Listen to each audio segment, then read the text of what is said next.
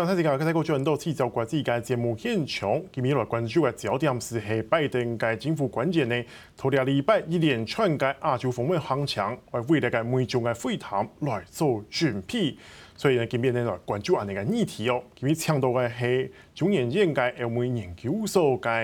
林敬义先生，教授你好，大家好。教授当然，我们比较好奇的是说，这一次的拜登宣告美国回来了。的第一步，他实际派官员出访的第一步，是在选择亚洲。那可不可以先为请教授为大家来分析一下，为什么会选择亚洲？呃，我们看得到，就是说亚洲跟中国大陆，哈，那澳洲、印度，这个都是一个非常重要的一个大的国家。那中国大陆所形成的这个威胁，不是只有在亚洲，也有包括加拿大。也包括在这个欧洲，所以对拜登总统来讲，他的目标认为现在整个全球来看，在这个亚洲是面临到一个比较大的一个安全的挑战。是，所以这个安全的挑战来自于不只是中国吧？这个安全的挑战当然也不来自于呃中国大陆，还有其他有很多都是一个功能性，比如说。还安全的人类安全的问题，啊，新冠肺炎的疫情也包括了整个全球经济的复苏啊。不过，假如有一个单一的特定的国家来讲，就如同这个国务卿布林肯他所提到的，中国是二十一世纪美国所面临到的最大安全的挑战，而且这个挑战的话，跟过去的苏联是不一样。过去的苏联只有军事。但是这个现在的中国大陆，除了军事之外，还有包括它的经济的能力，也包括它的网络，还有各方面的，还有对其他的国家啊，包括这种不是战争，但是是战争跟平时之间的这种灰色地带的冲突的应用，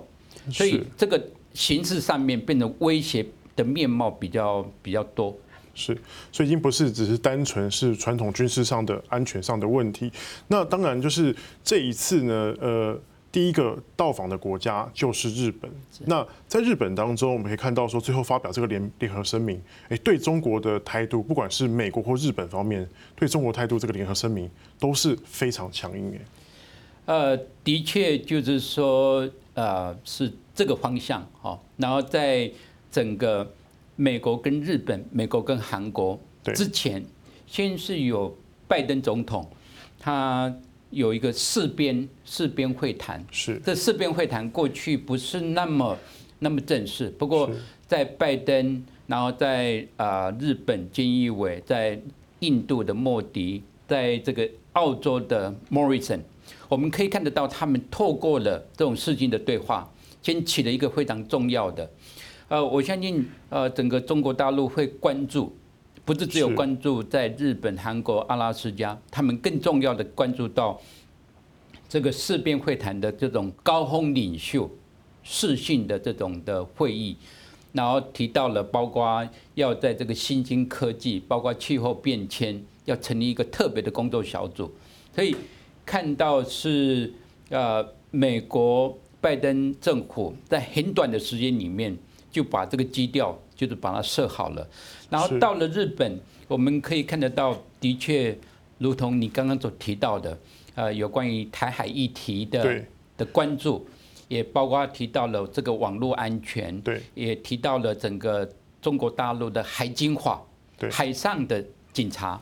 因为这个海警法，这个是在今年的二月才开始生效。它的影响会多大？对日本、对这个台海周边，甚至对美国来讲，影响会多大？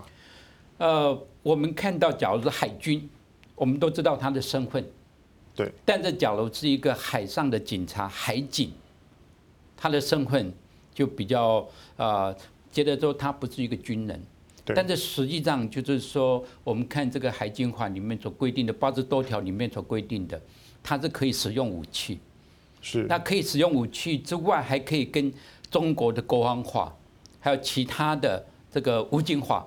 可以做一个联合的的搭配。所以对日本来讲，啊，包括这个钓鱼台周边，然后我们再看，不是只有呃日本，也包括东南亚的国家，东南亚的国家因为是南海的争议，所以中国大陆用这种不是军舰，但是就用这种海警，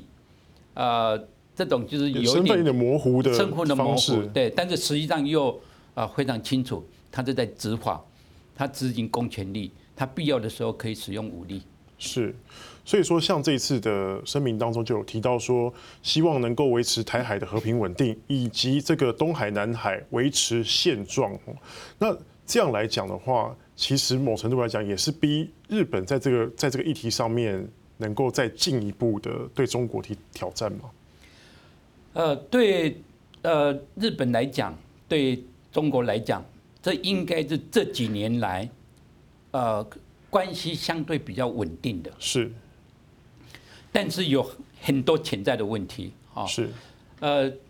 我们过去看到安倍哦，安倍跟呃中国的关系是是紧张，哦，然后后来就慢慢的的调整，因为这个东京奥运本来是去年，然后后来又碰到了这个新冠肺炎的疫情，所以呃中日关系在缓和，是。但是中美关系在过去的几年就在紧张，中澳中国跟澳洲是在紧张，这种包括呃经济的制裁或经济的禁运，还有中中国跟印度这种边界的这种的战争，在去年是啊六月的时候，有超过大概二十位的印度的这种官兵啊，因为边界的冲突牺牲了他们的生命。不过呃对中日来讲相对稳定，但是。呃，可是日本的外交政策又是以美美国为马首是瞻呢？呃，对日本来讲，这个是几乎是唯一的选择啊！哦，是。因为这个安全的问题、安保的条约，所以日本呃最希望美国能够经常提到美日安保条约的第五条，可以适用到跟钓鱼台有相关的这些的冲突的上面，所以。啊，只要美国政府的官员提到了这一点，只要美国政府的官员啊关注，呃，包括这个海警法，这这个都是啊日本愿意看到的。当然，对日本来讲，因为它跟中国中国大陆的关系也非常的重要，对，所以也有在改善。不过在改善的过程里面，还是有很多其他不是只有中日之间的，比如说台海的议题，比如说香港，比如说新疆。这个都是在呃，还有包括朝鲜半岛，这个都是日本啊关心其他之外的这些的议题。老师讲到这个部分，当然就是说，其实要跟中国大陆维持关系的另外一个还有一个国家，就是日本旁边的南韩，它也是这几年来讲呢，它的态度是感觉对，如果相对于美对美国来讲是有点暧昧的。那这一次呃的第二站就是到了南韩，当然南韩其实最关注的就是北韩，就是北韩问题，还有和朝鲜半岛的无核化的问题。那老师可不可以为我们来分析一下，这次美国跟韩国之间？呃，在这个最后的声明方面，有哪些可以值得关注的？呃，因为文在寅总统他的一些的对北韩的政策，所以我们看到美国跟韩国虽然有这种共同防御条约，对，但是最近这几年，呃，在军事的演习的上面，都不是实兵的演练，是，而是改成这种电脑电脑的模拟，对对。美国来讲，这个是一个非常大的一个安全的一个挑战，因为他们认为说，整个因应整个北韩，不管它继续发展核子武器，或者北韩的军事的一些的的行动，这个必须要有实际的啊实兵的的演练。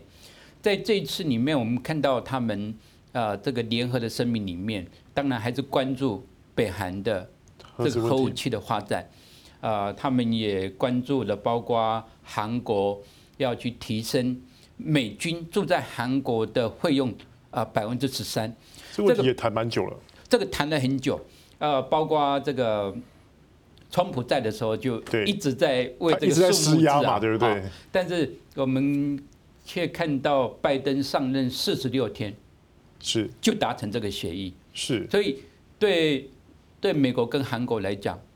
这个关系啊，非常的重要，不是只有对北韩，对，还有美韩之间整个的共同防御条约，它整个的这种的基础，到底在危急的时候可以为朝鲜半岛做哪出的贡献？呃，我们也可以看得到，包括美国也关注对韩日之间的关系，是因为这个。照理讲，应该是一个三边的，对，他也要串联更尽可能串联更多的盟友嘛。对，但是刚好在过去这几年，在呃文在寅这种任内，我们看到韩日的关系是是是相当的紧张。是，好，那这种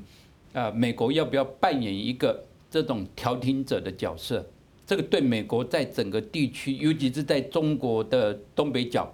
啊东北方面。呃，有一个日本跟韩国跟美国，这个相当一个程度来讲，对中国大陆也是一个牵制。是这一次的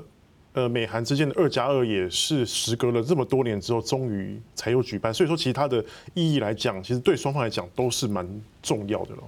对，就是我们可以表面上是二加二啊，哈，表面上是应该要每一年都都进行，但是的确就是隔了隔了好几年，哈，所以就。拜登政府他所要诉求的，他的政府是跟川普是不一样的。是。过去讲川普他不顾这些的呃美国的盟友，但是现在拜登非常在意他们的意见，所以就包括为什么呃布林肯，包括国防部长第一次的呃外访就在亚洲地区哦，那呃国防部长除了美国在这个日本，还有在这个韩国之外，他又要到到印度去，对，所以对对整个中国的决策者来讲，他会注意到，呃，在南边的印度，在东北的东北边的，包括日本跟韩国，这个美国回来，但是这个回来的话，不是只有单独的啊的回来而已，而是说有更多的盟友，他想要去塑造，然后对中国大陆。呃，来告知必须要有一个合法的，呃，遵守国际的规则。所以我觉得在安克拉治最主要的就是说，啊，他要告诉啊，包括杨洁篪，包括王毅，你要遵守国际的规则。很多的呃国家，欧盟的国家，他们关注香港，关注新疆，啊，还有包括这种人质的外交。加拿大最关心人质的外交，就比如说他的公民。对。在啊，中国大陆因为孟晚舟，然后被连带的啊，遭受到这种激进的问题，也包括了这个澳洲，他最关心的他的红酒，他的这个牛肉，呃，包括他的龙虾，啊，包括来自于中国的这种的经济的制裁，导致他有很多的，包括木头的输出，在这个港口里面必须要啊等很久，啊，然后这种关系的紧张。这关系的紧张，我们在假如再看来，澳洲、日本，还有印度，这些都是美国所最重要。觉得说这个四边的会谈，假如能够啊变成一个比较对中国大陆有这种牵制的，这应该是美国政府、拜登政府最想要朝的一个方向。好，老师，那我们先休息一下，等下继续聊。诶，先开开一下，大家继续过来关注两场时间亚太时区。